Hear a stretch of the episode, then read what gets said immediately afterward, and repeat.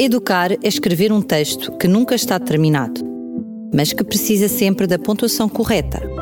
Ponto e vírgula. Um apontamento educativo com o professor Jorge Branquinho. Regra geral: quando os pais abordam comigo o fraco aproveitamento escolar dos seus filhos, acabam sempre por afirmar: Mas olhe que ele é muito inteligente. Regra geral também vem-me à memória a ilustração bem-humorada de um médico que dizia aos pais: Claro que o vosso filho é superior a todos os outros. Não vejo porque é que ele deveria ser a exceção. É um facto que a sincera convicção dos pais nem sempre encontra correspondência nas reais capacidades dos filhos. Porém, em muitos outros casos, eles são reconhecidamente inteligentes e, no entanto, não aprendem. Por que será? Bom, talvez devamos começar por definir o que é a inteligência. Há quem a defina como aquilo que é medido pelos testes de inteligência. Hum, isto não nos ajuda muito, pois não. Mas é um pouco isso. Inteligentes tanto podem ser as crianças que revelam significativas competências verbais, numéricas e lógicas, como aquelas que manifestam grandes aptidões práticas, espaciais ou perceptivas. Tudo depende da direção dada ao nosso foco. Assim, quando falamos de inteligência, podemos estar a considerar um grupo específico de capacidades que seja distinto daquela que a escola requer ou valoriza.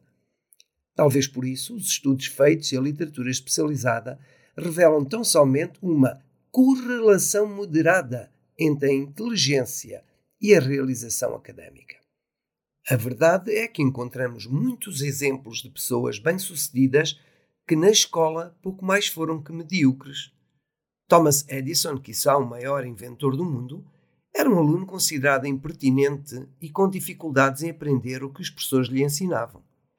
O famoso músico Eric Clapton não conseguiu sequer notas para ingressar no ensino secundário.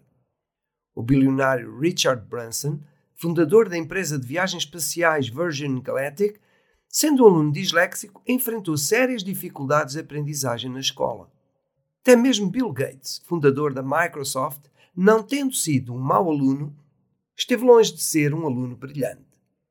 Importa, se calhar, considerar outros fatores capazes de influenciar o sucesso na escola, começando desde logo pela inteligência emocional, cuja importância se vem sublinhando nos últimos anos. Trata-se da capacidade de reconhecer os sentimentos próprios e dos outros e de saber lidar com eles.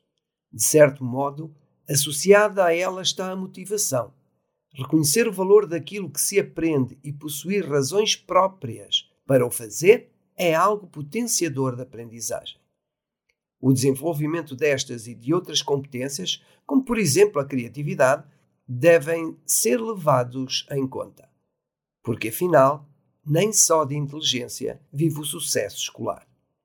E assim marcamos o nosso próximo ponto de encontro para o ponto e vírgula da próxima semana.